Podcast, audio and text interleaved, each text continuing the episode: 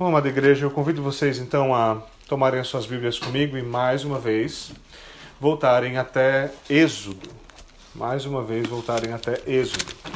Esse é um texto que eu espero com o tempo nós vamos uh, ter a capacidade de decorá-lo e ter a certeza de uh, que nós sabemos os mandamentos de Deus. Isso é algo importante, uh, algo importante muitas vezes negligenciado. Mas à medida que nós vamos nos acostumando, nos habituando a esse texto, nós precisamos não apenas decorá-lo e saber quais são os mandamentos de Deus, mas também uh, aprender uh, de maneira prática a internalizá-los. E é isso que nós oramos para que o Espírito esteja fazendo em nós à medida que nós meditamos em cada um dos mandamentos. Agora eu convido vocês, então, mais uma vez a Êxodo capítulo 20. Nós vamos nos voltar hoje uh, ao sexto mandamento. Nós encerramos na semana passada a consideração do quinto mandamento. Nós vimos então em detalhes uh, pelo menos em algum detalhe, uh, o mandamento uh, honra o teu pai e a tua mãe, como ele se aplica não somente a pai, mãe filhos, mas também a todas as autoridades instituídas e os seus inferiores. E hoje nós nos voltamos para o sexto mandamento. E mais uma vez, como foi uh, no quinto mandamento, eu gostaria de tomar mais de um sermão para tratar dele, porque há bastante conteúdo, por assim dizer, certo? Uh, nesse primeiro, eu gostaria de lançar algumas bases, algumas uh, questões que são mais podemos dizer, controversas. Algumas questões que são importantes em relação ao, um, ao sexto mandamento, mas que muitas vezes, muitas vezes, passam desapercebidas por, por cristãos, ou cristãos não sabem exatamente como, com, como pensar sobre elas, como se posicionar sobre elas. E eu espero que uh, hoje nós possamos ter alguma luz em relação a alguma dessas coisas. Uh, e esses temas são temas importantes relacionados uh, ao sexto mandamento, como por exemplo, como nós vemos guerra como nós vemos legítima defesa, como nós entendemos suicídio. Essas são coisas importantes, são coisas que nós devemos considerar uh, a partir da palavra de Deus, obviamente. E se Deus permitir, então nos próximos sermões nós podemos considerar mais detalhes relacionados ao sexto mandamento. Então eu convido vocês a, a tentarem a leitura da palavra, mais uma vez, Êxodo 20, do versículo 1, dessa vez até o 13, ou seja, do primeiro mandamento até o sexto mandamento. Assim diz o Senhor e Deus falou todas essas palavras. Eu sou o Senhor, o teu Deus, que te tirou do Egito, da terra da escravidão. Não terás outros deuses além de mim. Não farás para ti nenhum ídolo, nenhuma imagem de qualquer coisa no céu, na terra ou nas águas debaixo da terra. Não te prostrarás diante deles, nem lhes prestará culto, porque eu, o Senhor, o teu Deus, sou Deus zeloso, Castigo os filhos pelos pecados de seus pais até a terceira e quarta geração daqueles que me desprezam, mas trato com bondade até mil gerações os que me amam e obedecem aos meus mandamentos. Não tomarás em vão o nome do Senhor, teu Deus, pois o Senhor não deixará impune quem tomar o seu nome em vão. Lembra-te do dia de sábado para santificá-lo. Trabalharás seis dias e neles farás todos os teus trabalhos, mas o sétimo dia é o sábado dedicado ao Senhor, teu Deus. Nesse dia não farás trabalho algum, nem tu, nem teus filhos ou filhas, nem teus servos ou servas, nem teus animais, nem os estrangeiros que morarem em tuas cidades. Pois em seis dias o Senhor fez os céus, a terra, o mar e tudo que neles existe, mas no sétimo dia descansou. Portanto, o Senhor abençoou o sétimo dia e o santificou. Honra o teu pai e a tua mãe, a fim de que tenhas vida longa na terra que o Senhor, o teu Deus, te dá, e não matarás. Amém. Vamos, vamos orar juntos mais uma vez.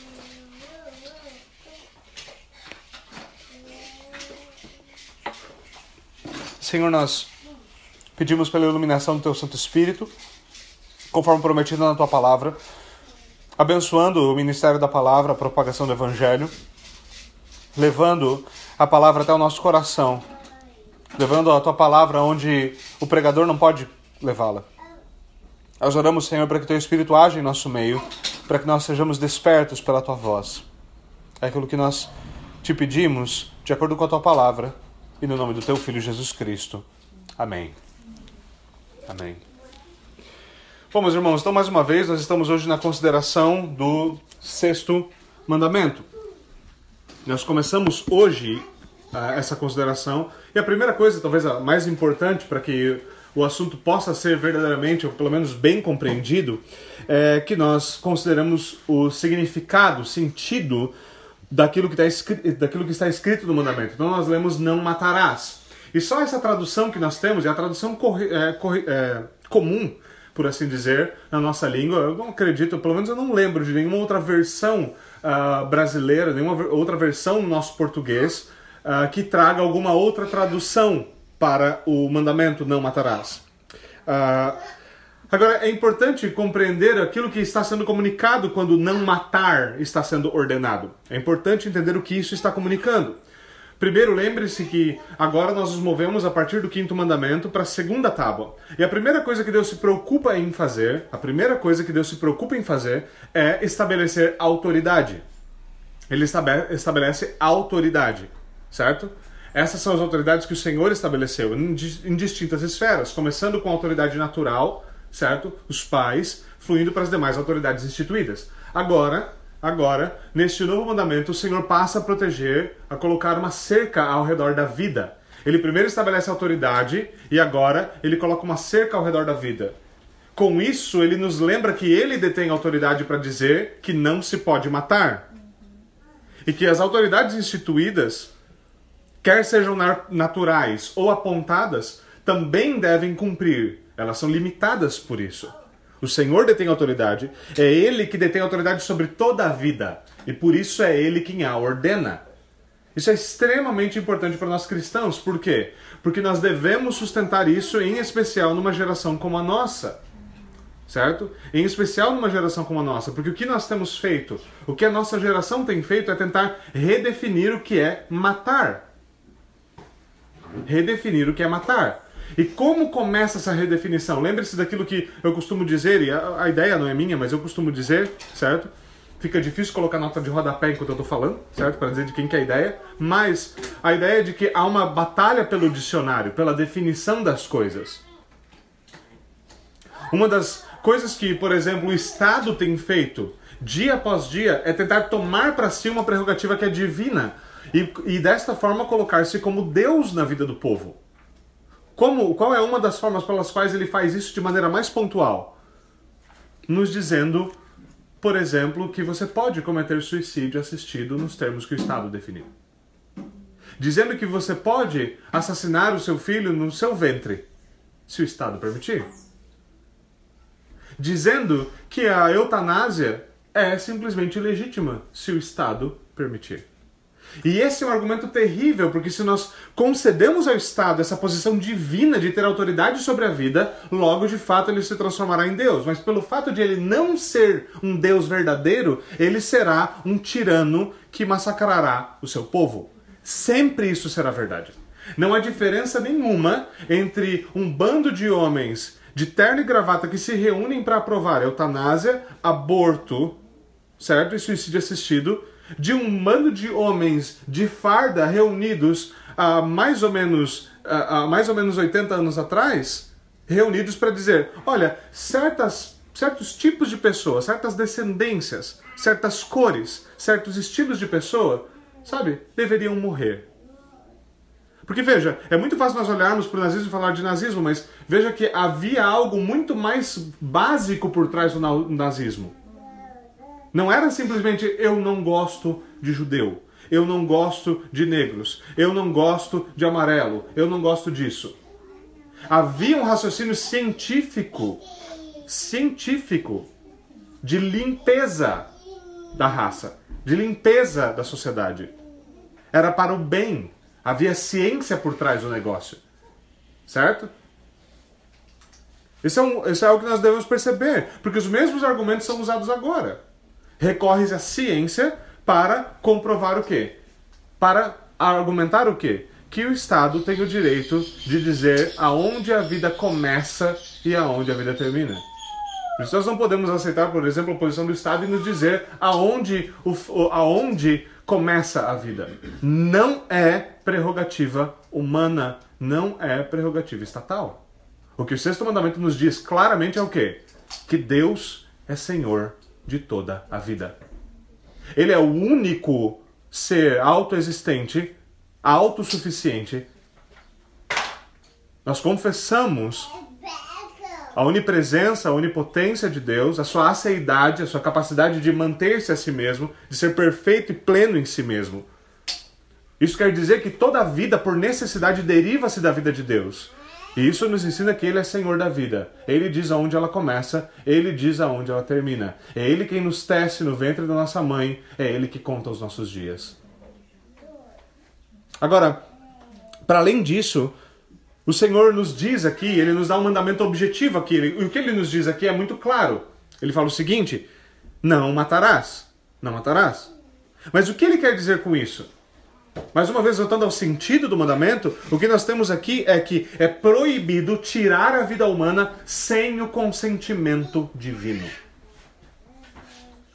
É proibido tirar a vida humana sem o consentimento divino. Eu vou qualificar o que eu vou dizer, calma, certo? Mas a minha proposta básica aqui é a seguinte: de que seria melhor traduzido o termo, eh, o termo hebraico, desculpe, que nós temos aqui seria melhor traduzido da seguinte forma: em vez de não matarás, nós teríamos uma boa apresentação do termo da seguinte forma: não assassinarás. Não assassinarás. Por quê? Porque existem situações na qual morte é consentida pela palavra de Deus. Eu, calma, eu vou qualificar o que eu vou falar. Principalmente aqueles novos, segurem né, seus chapéus, agarra forte na cela, que vai dar tudo certo. Calma. É. Então, não assassinarás. Agora, Antes de nós seguirmos para os detalhes disso, é importante ainda para nossa definição lembrar-nos de como mandamentos se compreendem. Como mandamentos se compreendem. Por exemplo, na própria Confissão de Westminster, nós temos algumas regras de interpretação dos mandamentos, e uma delas é a seguinte: onde um pecado é proibido, onde um pecado é proibido, o mandamento contrário é ordenado. Onde um pecado é proibido, o mandamento contrário é ordenado. Ou seja, se nós temos aqui não assassinarás, qual é o mandamento ordenado na outra mão? A preservação da vida. Então esse mandamento é mais um que não se cumpre, e nenhum deles se cumpre apenas negativamente.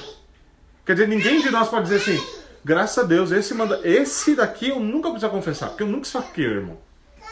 Se eu não esfaqueei, irmão, cumpri o mandamento. Não é tão fácil. Não é tão fácil. Porque há mais do que isso. Há mais do que um entendimento negativo. É necessário agir positivamente. Amor é positivo. Amor não é negativo. Veja, se você simplesmente não faz nada, a pessoa está morrendo, você não faz nada, não ajuda, você fala assim, não foi eu que matei. Né? Você fala assim, porque eu amo muito, eu não matei. Mas deixei morrer. Assim, também, né? Que também não é obrigado a fazer nada. Ninguém considera isso amor. Por quê? Porque isso não é amor. De maneira muito simples, isso não é amor.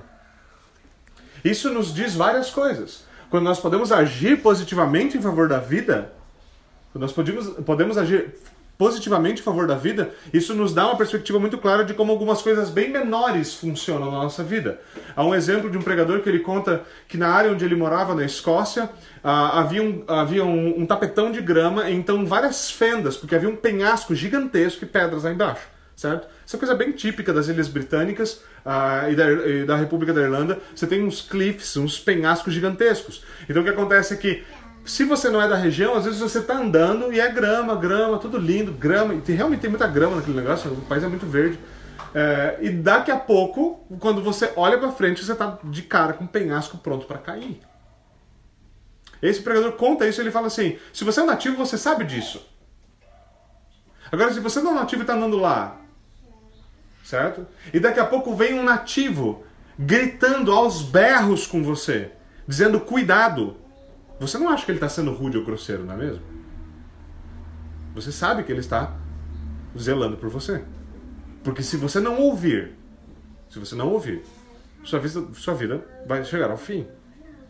Isso é importante para nós percebermos, de novo, de coisas grandes, exemplos grandes, e aqui eu estou fazendo aquilo que Calvino chama de argumentar do maior para o menor. Se isso é verdade sobre coisas importantes, isso é verdade sobre coisas mais singelas também. Isso quer dizer, por exemplo, que quando nós exortamos um irmão, nós somos firmes com o irmão por causa do seu pecado. O nome disso é amor.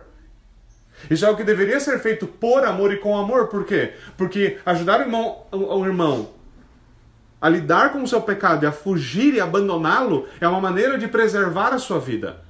Talvez ele não vai morrer, talvez ele não tá, sei lá, fazendo alguma coisa que vá tirar a vida dele. Algum pecado uh, uh, assimilado, por exemplo, ao suicídio. Mas, ainda assim, há uma preservação da vida e da alma e da, da vida imortal desse irmão.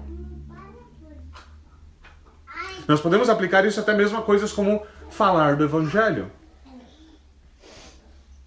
Eu estou convencido, convencido, de que se nós tivéssemos realmente um senso da eternidade da alma humana, do juízo divino e das maravilhas que nos aguardam na eternidade, nós olharemos de outra forma para aquelas pessoas que nós conhecemos que nunca ouviram o Evangelho de Jesus Cristo. Quantos de nós, por causa do nosso silêncio, por causa da nossa letargia, estamos simplesmente olhando homens e homens caminhando em direção ao inferno sem nunca ter-lhes dito sobre o Evangelho de Jesus Cristo. Desde coisas maiores até coisas menores. Esse mandamento nos confronta e nos lembra, mais uma vez, lembrem-se, o que a lei de Deus exige de nós é amor. Amor. Nós devemos amar. E que amor é esse que não compartilha o evangelho? Não é amor. Não é amor. Agora, seguindo então adiante, para falarmos de algum desses tópicos que eu falei, esclarecer algumas das coisas que eu já lancei é, inicialmente, eu gostaria de ler rapidamente uma das perguntas do Catecismo de Westminster para que fique claro alguma, alguns dos deveres exigidos no sexto mandamento certo? Alguns dos deveres exigidos no sexto mandamento. O catecismo diz o seguinte: alguns dos deveres, os, os deveres exigidos no sexto mandamento são: 1. Um, estudar criteriosamente e esforçar-se licitamente para em tudo preservar a nossa vida e a dos outros. 2. Resistir a todo pensamento e propósito, subjugar todas as paixões, evitar todas as ocasiões, tentações e práticas que tendam tirar injustamente a vida de alguém. 3. De, pela defesa justa, proteger a vida contra a violência. 4. Suportar com paciência a mão de Deus, serenar a mente, alegrar-se no espírito. 5. De comer, beber, medicar-se, dormir, trabalhar e recrear-se com sobriedade. De ter pensamentos caridosos, amor, compaixão, mansidão, benignidade e bondade. 6. Falar e comportar-se de modo pacífico, cordial e cortês. Ser longânimo, estar pronto a reconciliar-se, suportar e perdoar pacientemente as ofensas, retribuir o bem pelo mal. E 7. Confrontar e socorrer os aflitos e proteger e defender os inocentes. Certo? Então você veja, há muitas coisas positivas que aqui são anotadas, certo? E de alguns daqueles temas que eu proponho-me a falar, então, nessa primeira abordagem do sexto mandamento, eu vou cobrir alguns deles certo? Vou procurar cobrir alguns deles pelo menos de maneira pontual. Nós vamos passear por alguns versículos bíblicos enquanto fazemos isso, certo? Então, seguindo adiante, Uh, como parte da exposição dos Dez Mandamentos, veja, aqui no texto onde nós estamos, em Êxodo capítulo 20, nós temos os Dez Mandamentos, e o que se segue nos capítulos posteriores, Êxodo 21, Êxodo 22, o que nós temos nessa continuação do texto é uh, uma exposição do próprio Moisés, do próprio Moisés, de como a lei deveria ser aplicada, certo? De como a lei deveria ser aplicada. E um desses mandamentos que ele faz várias aplicações pontuais é o sexto mandamento, certo? E uma dessas aplicações, uma das coisas que são estabelecidas pela lei de Deus é aquilo que nós conhecemos como lei de tabelião. Lei de tabelião, certo? É, é importante notar que essa lei de tabelião já havia sido estabelecida por Deus no pacto com Noé, certo? Quando Noé sai da arca, o Senhor, uma das coisas que o Senhor lhe, é, lhe, diz, que é muito importante, é o seguinte, e nós podemos encontrar isso, se você quiser, lá em Gênesis 9, versículos 5 e 6. Gênesis 9, versículos 5 e 6 nos diz o seguinte: A todo o que derramar sangue, tanto homem como animal, pedirei contas. A cada um pedirei contas da vida do seu próximo. Quem derramar sangue do homem, pelo homem o seu sangue será derramado, porque a imagem de Deus o homem foi criado. Certo? Até rima o negócio, certo? Então, o que você tem aqui é a lei de tabelião. Moisés vai apresentar essa lei de tabelião como? ele fala o seguinte: olho por olho, dente por dente, vida por vida. Olho por olho, dente por dente, vida por vida. Se um homem derramou sangue inocente, ele deve pagar com o seu próprio sangue. Ele deve pagar com o seu próprio sangue. Certo? É isso que a Escritura ordena. Agora, quando nós damos de cara com a lei de tabelião nessa forma, nessa forma, o que nós lembramos em primeiro lugar? A primeira coisa que nós lembramos é daquilo que Jesus falou. Vamos lá, por exemplo, a Mateus 5,38 no Sermão do Monte.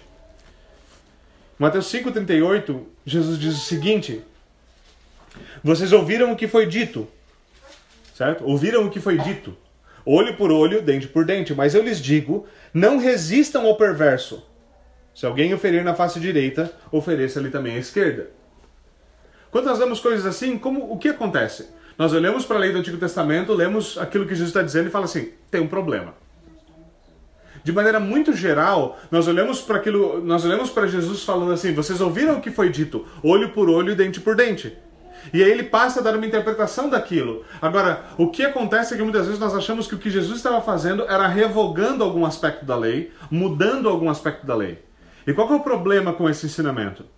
O problema é que no próprio Sermão da Montanha, Jesus insiste, insiste pontualmente que ele não veio para abolir a lei.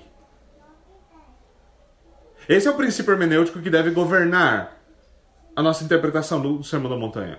Eu não vim para abolir a lei, mas para cumpri-la. Então por que ele diz, vocês ouviram o que foi dito? Olho por olho, dente por dente.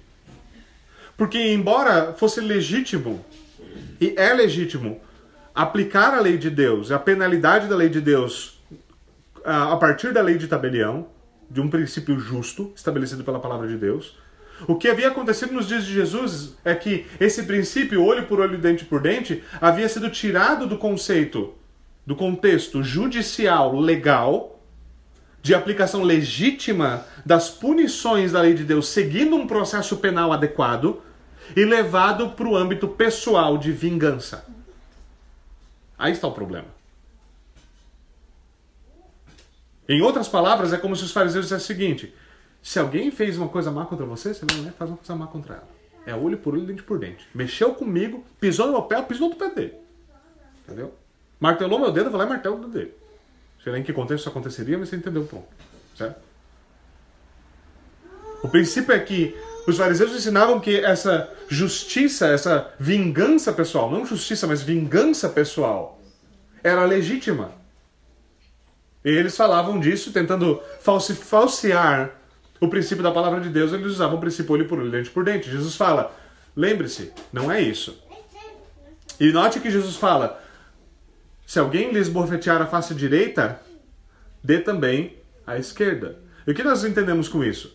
De maneira geral, há uma interpretação pacifista. Certo? Pacifista do que está sendo dito aqui.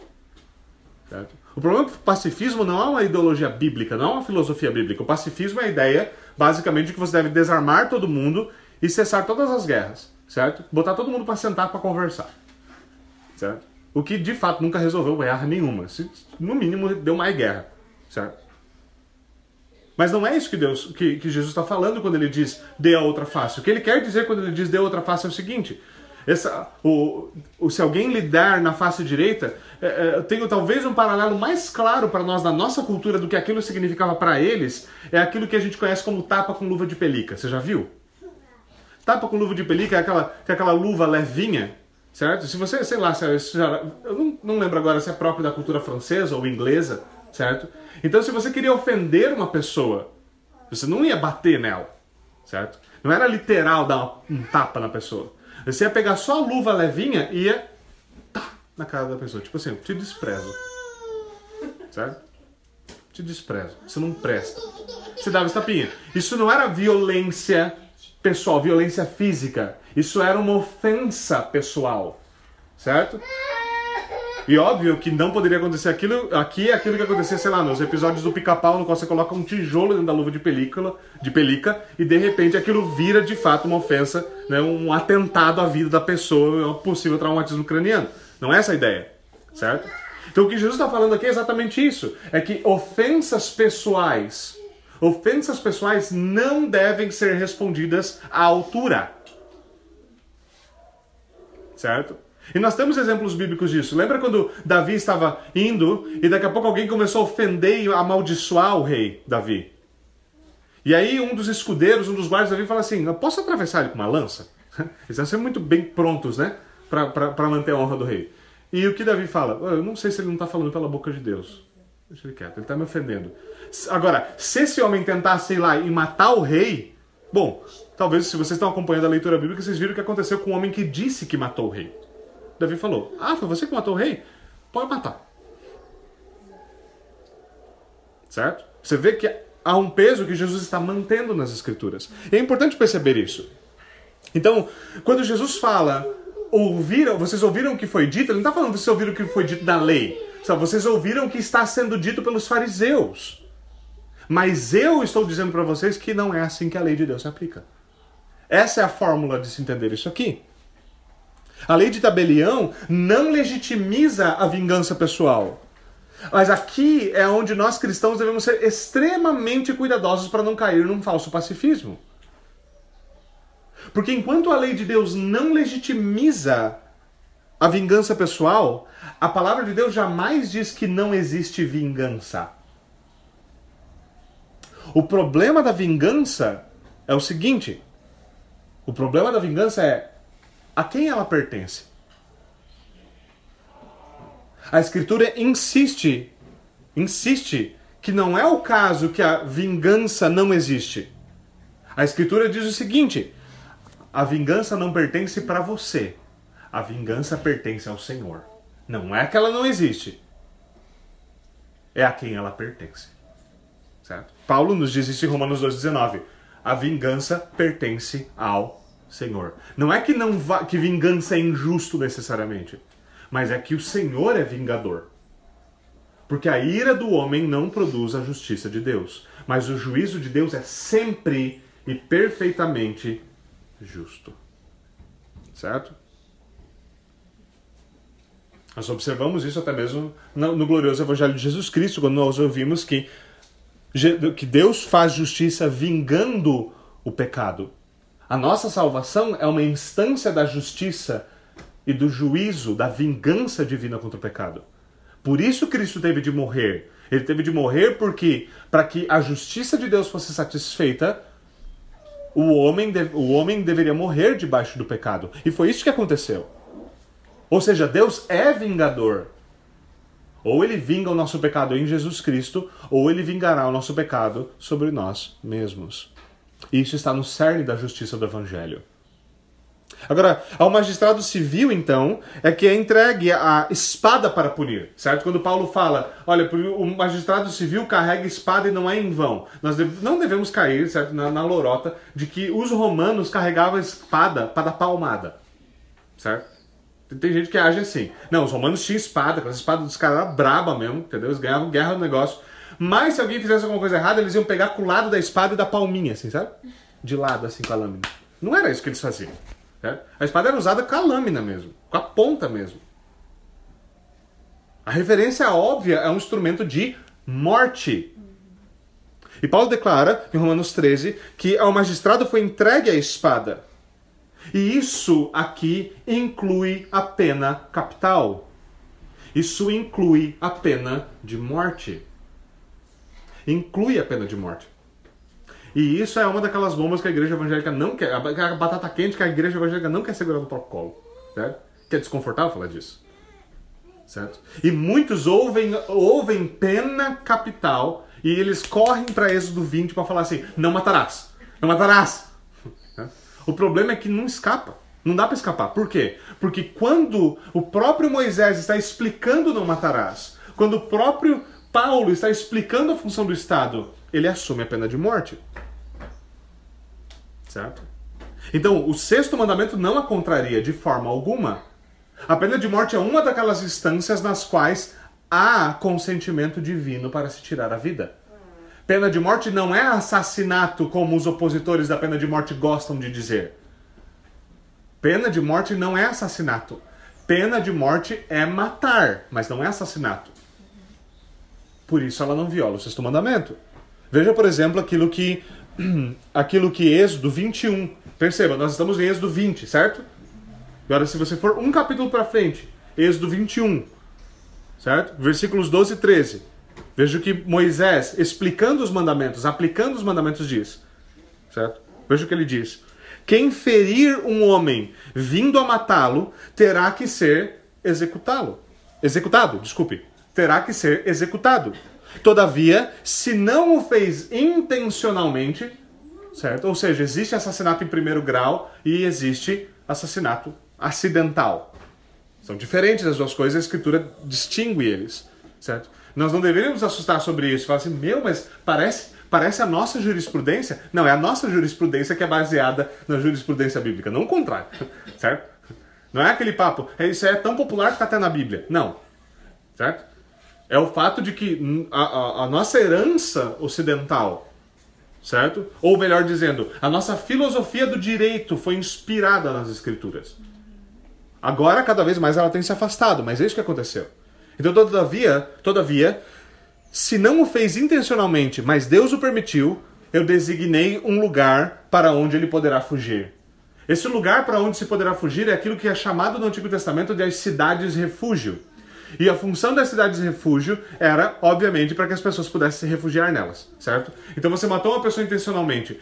O que naturalmente poderia acontecer é que alguém iria querer vingar o sangue da família. Talvez a pessoa não sabia o que tinha acontecido, tem vários casos. Mas se aquela morte não foi intencional, essa pessoa poderia fugir e ser bem recebida nessa cidade para escapar do vingador do sangue. Certo? Então era uma cidade de refúgio. Agora, perceba, então a escritura apresenta para nós a pena de morte nesses casos. É legítimo e alguns dos crimes, uh, os crimes nos quais a pena de morte é claramente aplicada sem muita exceção, sem exceções no Antigo Testamento são basicamente assassinato em primeiro grau, sequestro e estupro. Certo? Esses três pontos são fundamentais. Certo? Esses três pontos são fundamentais. Nós devemos notar aqui como isso é entendido no, no Novo Testamento. Porque a gente gosta de vir para o Novo Testamento e falar, mas parece que não é tão claro. Mas vamos perceber o seguinte, voltando aos apóstolos e, e, e ao que aconteceu, principalmente após, uh, no começo, desculpe, da era apostólica. Nós devemos notar aqui que os apóstolos, os apóstolos de Jesus Cristo, certo? Os autores bíblicos, eles teriam um melhor argumento contra a pena de morte na face do universo. Os apóstolos teriam o melhor argumento contra a pena de morte. Nenhum argumento poderia bater o argumento deles. Que argumento seria esse? nosso Senhor Jesus Cristo padeceu sob pena de morte de maneira injusta. Foi ou não foi? O julgamento dele foi justo? Não. Qual foi a pena? Pena capital. Foi justo? Não. Mas em nenhum momento os apóstolos falam: veja, veja como a pena capital é um problema. Mataram o nosso Senhor pela pena capital. Viu como é injusto? Se fosse justo, se fosse justo, não teriam cometido a maior injustiça na história da humanidade. Agora, mesmo quando a maior injustiça da história da humanidade veio a cabo por meio da pena capital, os apóstolos não lançaram mão desse argumento.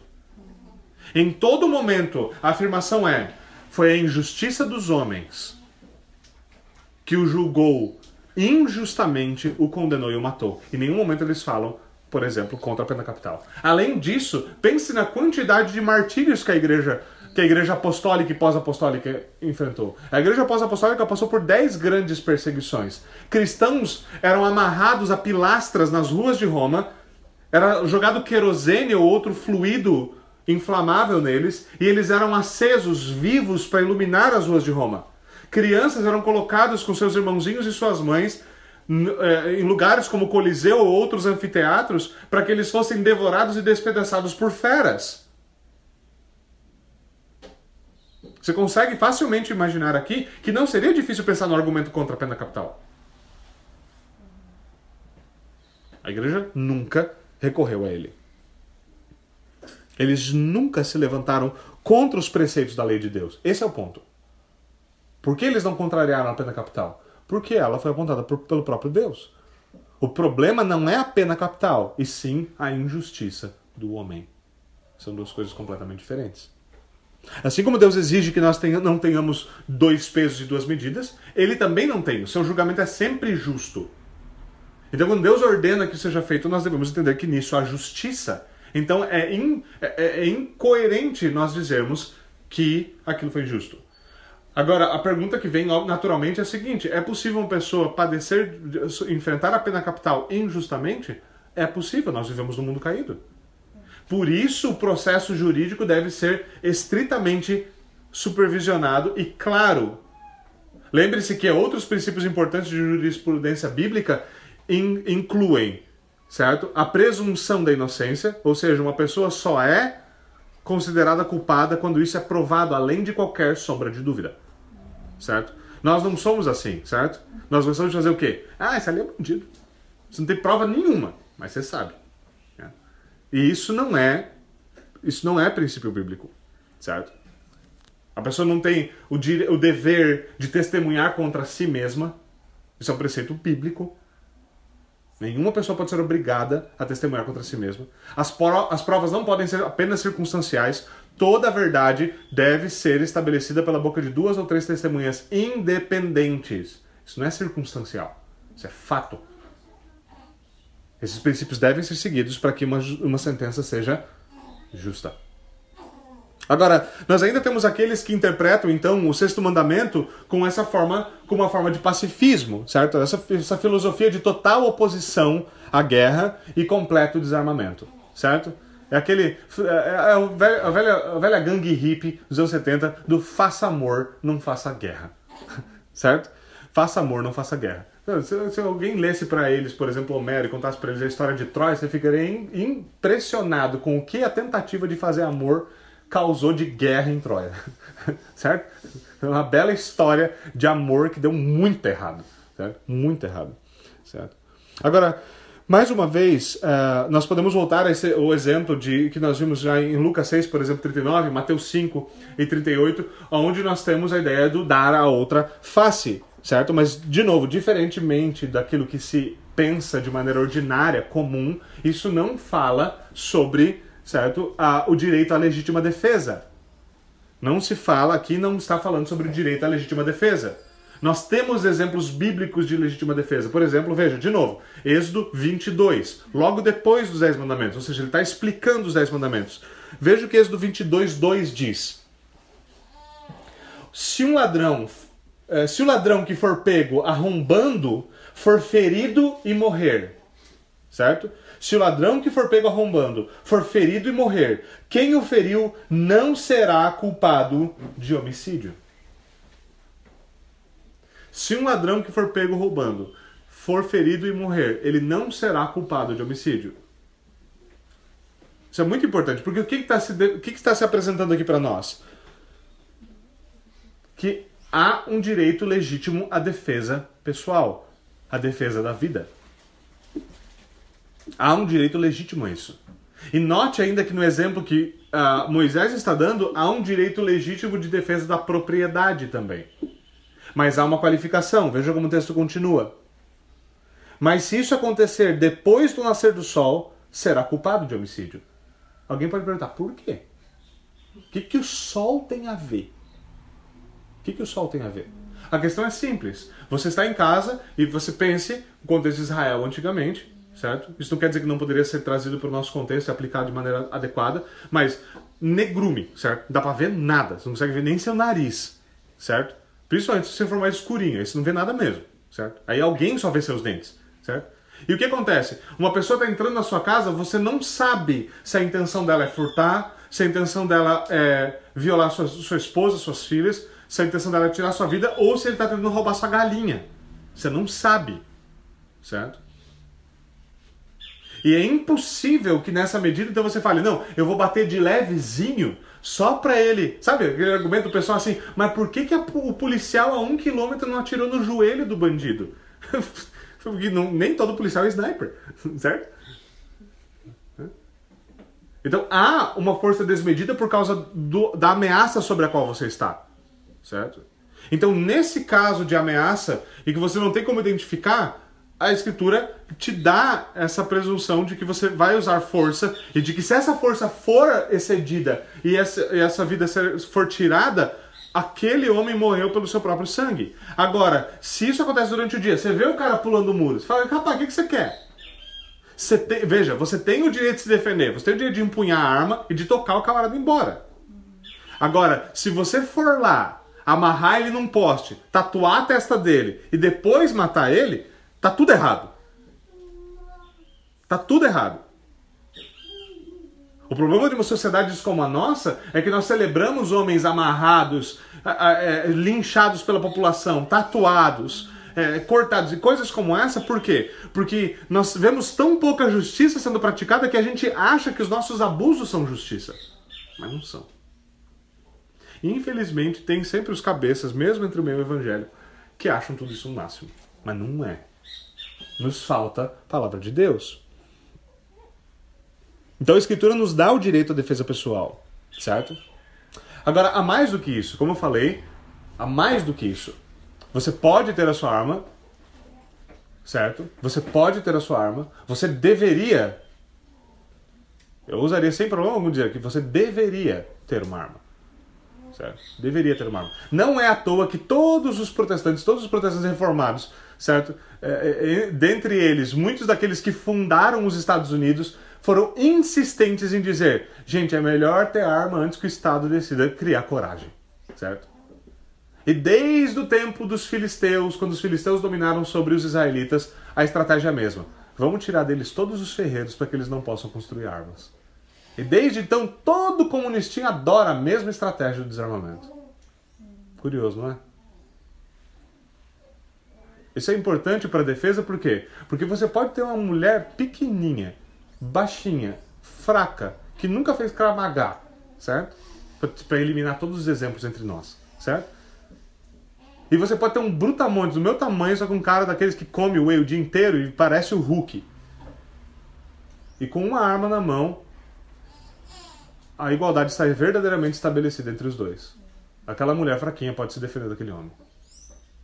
Certo? Principalmente se ela souber usar bem a arma. Então isso é importante, a escritura nos fala isso. Agora, isso não é importante apenas no nível pessoal ou familiar. E isso é importante. É importante isso até mesmo, até mesmo no nível é, é, social da igreja. Social da igreja. Teve um dos vídeos, quando teve aquela, aquele problemão lá no Nordeste com, com a paralisação da polícia, teve um dos vídeos que eu mais gostei de ver, foi quando os camaradas viram que estava tendo um culto num domingo, daqueles estavam fazendo arruaça, e eles tentaram ir apavorar o pessoal na igreja, e daqui a pouco os homens da igreja sacaram arma e saíram correndo atrás dos caras, tirando para cima. Aquilo é uma cena digna da reforma protestante. Aquilo é uma cena digna eh, de chamar. Esse cara nem era reformado, ele tá passando vergonha. Né? Agora, então há mais do que isso, há mais do que a defesa pessoal ou familiar. Na escritura há também o contexto de defesa corporativa. Esse é um contexto difícil porque algumas coisas mudaram no conceito do, do contexto veterotestamentário para o neotestamentário, certo? Do Novo para o Antigo Testamento, certo? Houve algumas mudanças. Por exemplo, agora o Senhor não convoca mais uma nação e fala assim: olha, aquela lá pecou demais, vem vocês, eu estou falando para vocês irem lá e destruir tudo. Isso não acontece. Mas isso não quer dizer que Deus não usa uma nação para punir a outra, por exemplo, por meio de guerra. Isso continua acontecendo. Mas uma nação que faz isso, ela não é necessariamente, ela não é identificada como o braço do Senhor, como o meio do Senhor fazer aquilo, como Israel foi, muitas vezes. Certo? Mas aqui ainda é importante dizer que, assim como existe uma defesa pessoal, deve existir uma defesa corporativa. Isso quer dizer que nós devemos ter uma boa teologia de guerra justa. É. Então, aqueles que são novos, né? É, um pouco mais novos na igreja, certo? Não se assustem. De repente o pastor está falando teologia de guerra, o pessoal começa a falar, melhor ir embora. Daqui a pouco o pastor chega de tanque, certo? A coisa vai ficar esquisita. Mas não. O importante é que nós tenhamos uma boa teologia dessas coisas. Nós saibamos o que a palavra de Deus nos diz, certo? Uma das aplicações uh, que o Catecismo de Westminster fez, como nós bem lemos, é o quê? É que nós devemos fazer a defesa justa e proteger a vida contra a violência, confortar e socorrer os aflitos e defender os inocentes. Esses dois conceitos aqui são extremamente importantes quando nós pensamos em, em defesa corporativa. E quando nós falamos de uma teologia de guerra, tem, há dois conceitos que são importantes para avaliar o que é guerra justa. Isso não é considerado apenas na teologia reformada, teologia protestante, teologia cristã, mas é considerado até mesmo sobre qualquer tipo de estratégia ou teologia de guerra. Ou princípios de guerra justa, melhor falando. Esses dois, o primeiro desses conceitos é aquilo que se chama de jus ad bellum. Jus ad bellum. Quando nós falamos desse conceito, nós estamos falando daquilo que é justo se considerar antes de ir para a guerra. Aquilo que é justo considerar antes de declarar guerra. Ou, em outras palavras, talvez de maneira mais fácil de, de, de dizer, é correto declarar guerra? Se a gente for para a guerra, vai ser justo? O motivo da guerra é justo? Ou seja, nós estamos indo para a guerra porque aquele país está tentando vir aqui tomar o nosso território, tentando eh, expandir o seu governo e massacrar eles porque eles não gostam da gente, por qualquer que seja o motivo. Nós estamos declarando guerra para defesa, para estabelecer justiça, como um meio legítimo de defesa corporativa, ou nós estamos declarando guerra porque a gente tem que ir lá, porque, sabe, tem bastante petróleo lá, e tem umas minas, no sentido de mina onde se cava ouro, tá? Eu não sou carioca. Mina com tesouro, certo? E tem um monte de recursos naturais, e tem uma mini Amazônia, e isso seria muito bom pra gente.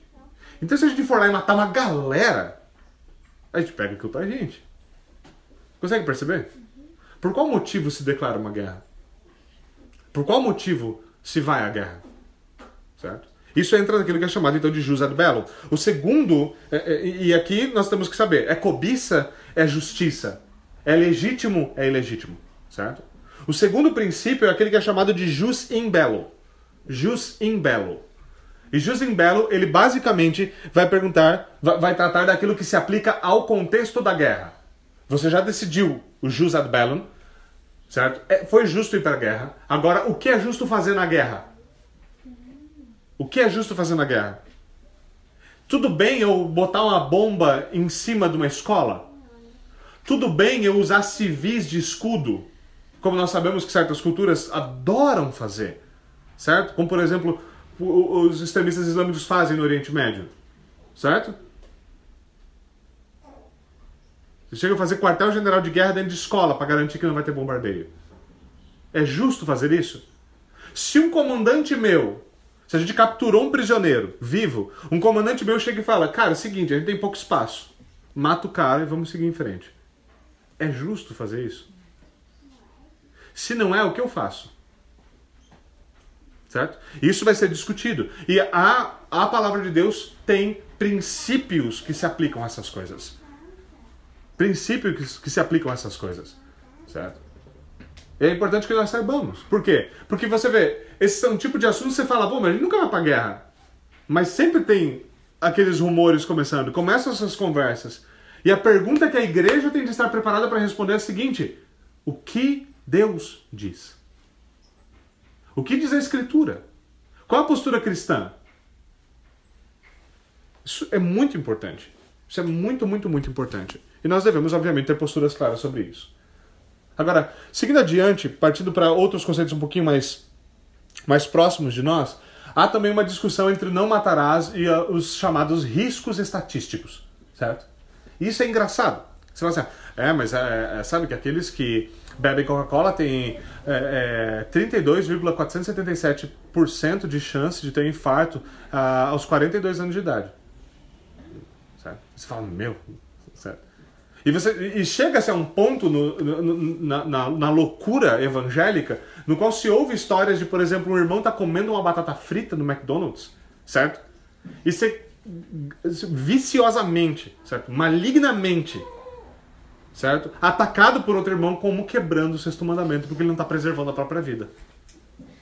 Certo? É certo. certo? Então nós precisamos ser muito cuidadosos aqui, certo? Há também o trabalho daqueles que são temerários. É certo eu pegar um trabalho que é arriscado? Certo? Cara, eu sou piloto de Fórmula 1. É arriscado. Certo? Você fala, ah, mas não é tão arriscado assim. É mais arriscado do que ser Uber. Convenhamos. Sei lá, você vai trabalhar no exército. A gente deveria deixar que nossos filhos fossem policiais, servissem no exército, bombeiros. Como nós entendemos esses temerários? Ou pior, quer, quer ver o circo pegar fogo? certo? Fala de um homem, por exemplo, que foi lá e colocou um, uma cordinha, amarrou de um lado do Grand Canyon, foi lá do outro lado, um trabalho infernal, do outro lado, amarrou a cordinha do outro lado do Grand Canyon, foi lá e falou: Eu vou andar nessa corda de um lado pro outro, me equilibrando. Sabe, não, esse cara tá tentando contra a própria vida. Isso é suicídio. O que falar de riscos temerários como esses? Agora, veja, é curioso esse tipo de coisa para nós. Mas nós devemos fazer distinção entre temerários, certo? Os daredevils, e os suicidas, certo? Veja, um, um temerário, ele não está tentando morrer, certo? Então ele já é diferente de um suicida. O ponto dele é treinar, é se preparar para que ele possa fazer aquilo. E por mais que isso seja curioso para nós, isso é um exercício de domínio sobre a criação. É um exercício de domínio sobre a criação. De domínio sobre si mesmo, de, uh, de um esforço gigantesco, um treinamento significativo para executar uma ação extremamente difícil, com o objetivo o quê? De preservar a sua própria vida fazendo aquilo. Certo? Esse exemplo é um exemplo clássico de um autor, né? Um homem atravessando um abismo em uma corda bamba. Ele treinou para aquilo. Ele não quer morrer. Ele quer vencer um obstáculo. Agora, existe uma probabilidade estatística de que ele vai cair de lá? Sim, mas é importante nós sabermos disso. Probabilidades estatísticas não são obrigações morais. Probabilidades estatísticas não são obrigações morais. Certo? Se não, nossa vida, nossa geração, é uma loucura. O ovo, 55% das pessoas que comem ovo morrem. Meu, imagina a quantidade de gente que ia cair morta na hora. Aí na outra semana, não, desculpa, não era o ovo, era o tomate. Pronto, todo mundo tinha fugido do ovo pro tomate, morreu. Certo? Ou não, mais simples, não morreu, mas estava todo mundo em pecado. Por causa da probabilidade estatística. Isso é absurdo. Isso é absurdo. Nós não devemos igualar essas coisas, certo? É importante notar que esses riscos estatísticos não são obrigações morais. Nós devemos entender o seguinte: se nós não queremos correr risco algum, a melhor coisa que a gente tem que fazer é cavar a cova, se enrolar em papel bolha e deitar. E esperar a morte chegar. E mesmo assim, sabe o que vai acontecer? No final das contas, você vai morrer. é. E talvez, sei lá, um carro capote dê uma pirueta no ar, tipo Veloz e Furiosa, e caia em cima do seu buraco. E daí nem papel bolha vai dar conta.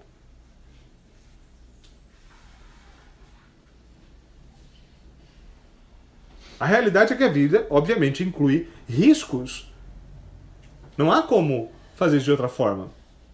E aqui é uma aplicação importante para nós, em especial aos homens. Há também, obviamente, o sentido no qual se aplica às mulheres, mas em especial aos homens. Homens devem correr riscos. Homens devem correr riscos. Provérbios fala que é o preguiçoso que fala assim: Bom, eu ia sair para trabalhar hoje, mas vai que tem um leão lá fora. Você fala assim, Quão hipotético é isso, certo? certo? Eu ia sair lá fora, mas vai que vai que tem uma gangue lá fora. Vai que coronavírus, né? Certo? Não, obviamente, por favor, né? Se isso um dia for para a internet, não porque eu estou dizendo que o negócio não, não é um problema, certo? Disclaimer besta, mas tem que fazer. O povo é burro hoje em dia, vamos ser sinceros. Certo? Agora, de novo, homens devem correr riscos. Esportes de contato, por exemplo, oferecem risco. Você vê agora, uma das coisas que as pessoas odeiam, odeiam, adoram atacar, são esportes de contato físico que realmente machucam a longo prazo.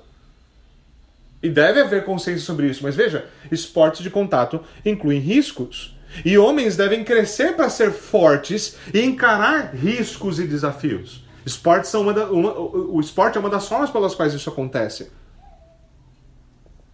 Homens devem crescer para ser fortes e corajosos. Cristo é o nosso exemplo aqui. Porque enquanto nós gostamos de abordar Cristo como se ele fosse, de novo, uma figura feminada, isso é errado. É verdade que ele foi como um cordeiro mudo ao matadouro. Certo? Mas veja, ele não foi apenas humilde, ele foi também corajoso em nosso favor.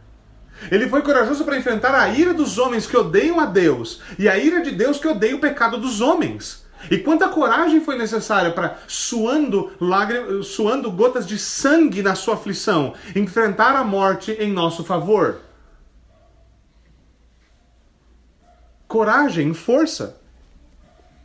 É claro que isso não quer dizer que mulheres devam ser medrosas, mas mulheres são valentes como mulheres. Mulheres não são valentes entrando na guerra. O princípio bíblico é claro: não se cozinha o filhote do cabrito no leite da sua própria mãe. Certo? Se depois você quiser entender melhor isso, aí a gente vai ter tempo para isso, porque o meu tempo está indo embora, ok? Agora, enquanto isso, homens devem estar prontos para defender os seus e não se acovardar diante de qualquer perigo. Afinal, nós devemos confortar e socorrer os aflitos e defender os inocentes. Defender alguém inocente é algo legítimo. E aqui é uma exortação importante para as mães da nossa geração. Mães devem ser sábias para não efeminarem os seus filhos homens. Mães devem ser sábias para não efeminarem os seus filhos homens. Em outras palavras, elas não devem criar piá de prédio. Né? Elas devem estar envolvidas junto com seus maridos em criar homens, educar homens que vão ter coragem e força, homens que vão exercer domínio piedoso sobre a criação, sobre o mundo. Certo? Agora, para finalizar, eu já arranhei, já arranhei o, termo, o termo. O último, último ponto que eu gostaria de cobrir hoje é sobre o suicídio suicídio e perdão. Agora, esse é um tema controverso, certo? Uh, o suicídio basicamente é o assassinato de si mesmo, então, obviamente, o, o sexto mandamento tem de dizer algo sobre o assunto. Como nós lemos, é dever, é nosso dever resistir a todo pensamento e propósito e subjugar todas as paixões e evitar todas as ocasiões, tentações e práticas que ten, tendam a tirar injustamente a vida de alguém, incluindo a nossa própria vida. Agora, muito tem sido dito sobre o suicida, sobre o suicídio. E nós devemos compreender que o suicídio de fato é pecado. O sexto mandamento o engloba. A tentativa ou o êxito. Mas é importante notar também que a Escritura não o apresenta como pecado imperdoável. A Escritura não apresenta o suicídio como um pecado imperdoável. Agora, isso não elimina todos os problemas. Por quê? Porque muitas vezes nós não percebemos que nós ainda usamos a, disti a, a distinção antiga dos, dos papistas. Certo? Como é que a teologia católica romana distingue pecados? Os pecados veniais e os pecados mortais. Então, se você cometeu um pecado mortal e morreu, já era. Mas às vezes a gente precisa tirar o, né, o papinha de dentro da gente e começar a repensar biblicamente essas coisas. Agora veja, é natural, se qualquer um dos irmãos aqui cometesse um assassinato, seria a coisa mais natural do mundo você se perguntar: cara, será que ele é crente?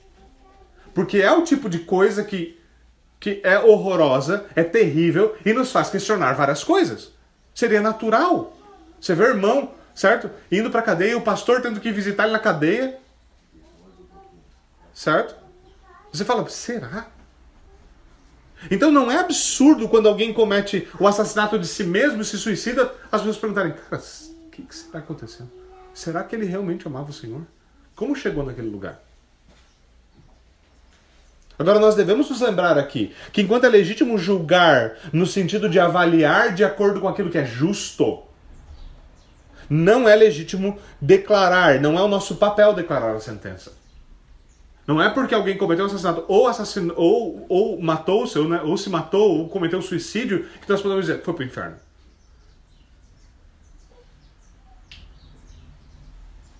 Enquanto é legítimo você perguntar, é legítimo você se questionar. E obviamente não é legítimo você questionar a família no dia do enterro. Certo? Tem gente que é preciso ouvir isso, né? Agora, o meu maior problema e o que eu gostaria de tratar de maneira mais clara aqui é o quê? É com a maneira como nós processamos isso, a maneira como nós entendemos isso, a dificuldade que nós temos em entender isso. Por quê? Porque o argumento de muitos é que este pecado ele condena por quê? Porque ele é cometido e após ele, é, após ele ter sido cometido, ele não deixa tempo para pedir perdão. Esse é o grande problema. Esse é normalmente onde a nossa mente vai. A pessoa se matou, não deu tempo para se ajoelhar e falou: Senhor Jesus, eu confesso. Certo? Então, se a pessoa não fez isso, morreu, foi pro inferno, morreu em pecado, certo? A gente gosta desse negócio, morrer em pecado, certo? Mas se não ter tido tempo para confessar esse pecado é o fator determinante da salvação de alguém, então o fato é que nós confiamos mais na nossa capacidade de confessar os nossos pecados do que no perdão que há em Cristo Jesus. E isso é um ponto nevrálgico, fundamental. Se nós achamos que é porque nós confessamos nosso pecado antes de morrer, que nós estamos a salvo, nós, nós confiamos a nossa salvação mais a nossa capacidade de confessar os pecados do que a salvação que está em Cristo Jesus. Isso é péssima teologia. Isso é péssima teologia. Quantos de nós somos incapazes de enumerar, de numerar e nomear a quantidade absurda de pecados que nós cometemos? Quantos de nós vamos morrer com a, vamos deitar à noite com a ficha limpa? Tendo a certeza de que cada intenção do coração, cada inclinação da alma, cada palavra dita, cada ação cometida foi confessada adequadamente a Deus. Quem de nós? A esperança do evangelho não é que a nossa que nós limpamos a nossa ficha por enumerar todos os itens. Não é nisso que reside esperança de salvação. Não é nisso que está o consolo do evangelho. Não está no fato de que eu tiquei todas as caixas. Não está no fato, de, no, no fato de que eu fiz uma lista e ela era compreensiva.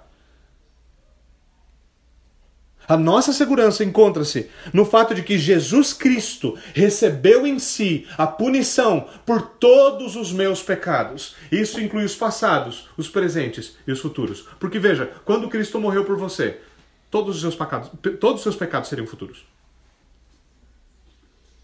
Quando Cristo morreu por você, todos os seus pecados seriam futuros. Ele morreu dois mil anos atrás.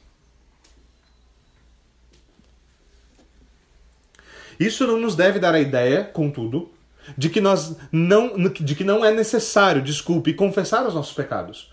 Como 1 João nos diz, se nós confessarmos os nossos pecados, ele é fiel e justo para perdoar os nossos pecados e nos purificar de toda injustiça. Então, João deixa claro isso. Isso é algo fundamental. Nós devemos confessar os nossos pecados. Certo? Mas se você for atravessar a rua após ter mentido, você prefere confiar na quantidade de vezes que pediu perdão ou na misericórdia de Deus em Jesus Cristo?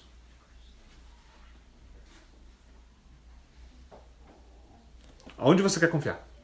No que você quer segurar? Um dos problemas aqui é que nós pensamos que o empecilho é a quantidade de pecados avulsos que cometemos. Certo? Um dos grandes empecilhos que nós temos aqui é o quê? Nós pensamos na quantidade de pecados avulsos. Digamos, ah, eu, eu não falei a verdade naquela hora, eu ofendi naquela outra hora, eu tentei chamar atenção naquela outra hora, eu fui estúpido naquela outra hora, eu amei mais outra coisa do que eu, amei mais do que eu deveria tal coisa naquela outra hora. Nós consideramos os pecados avulsos. E enquanto de fato esses atos pecaminosos eles são problemáticos, o problema maior não está nos pecados individuais, mas sim no pecado, o pecado, no singular. O pecado.